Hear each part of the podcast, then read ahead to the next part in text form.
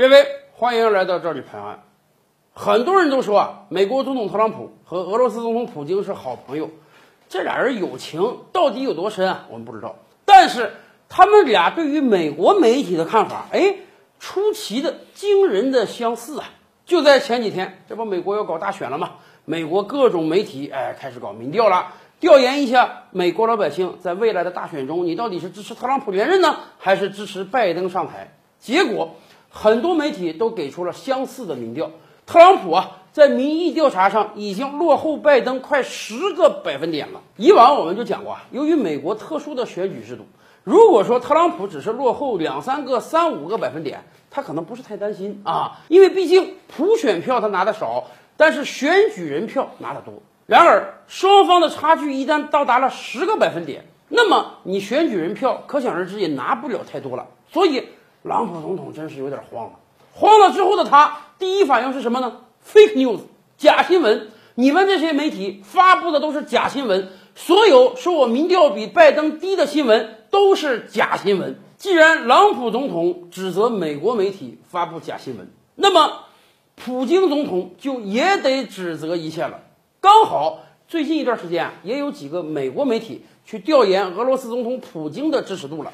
他们得出一个非常惊人的数字，有个美国媒体竟然说啊，由于疫情的影响，普京在俄罗斯支持率大跌，跌到什么状态？跌到普京的支持率现在只有百分之二十七了。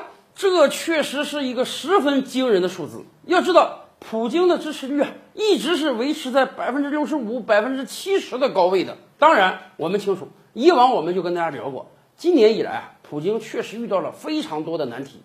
本来他计划是好好的，你看这个四五月份啊，俄罗斯要修改宪法，全民公投，然后普京未来可能获得至少再有六年、十二年的任期。然而，一场新冠疫情的到来，彻底打破了这一切。一方面，由于疫情的影响啊，不易于马上搞全民公投；另一方面，不光疫情影响，国际石油价格也暴跌，俄罗斯老百姓收入锐减啊，所以对于普京的支持有所下降。这是一定的，但是有没有那么夸张啊？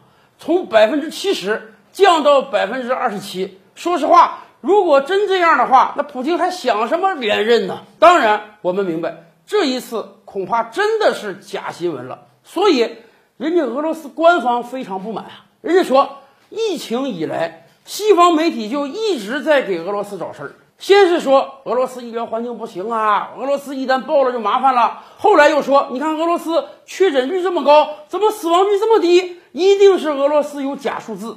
继而又讲，俄罗斯怎么可能做的比西欧那些医疗条件好的国家还要差呢？最后把这一切归结于普京的领导，然后又说普京的支持率暴跌，这一切都是假新闻。现在俄罗斯官方就要求这些媒体做出更正，好吧？至少在指责媒体这件事上，朗普总统和普京那真是达成了一致。是啊，长久以来，特朗普总统就骂说美国媒体发布的都是假新闻。我们有时候觉得他是不是冤枉了美国这些媒体？但是大家看看疫情中美国媒体的表现，我们就明白了，人家朗普总统所言非虚啊。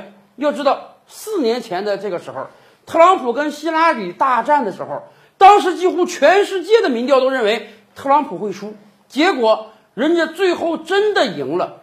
那么，是不是那个时候他们发布的就是假新闻呢？更多大千世界，更多古今完人，点击赵吕拍案的头像进来看看哦。赵吕拍案，本回书着落在此。欲知大千世界尚有何等惊奇，自然是且听。下回分解。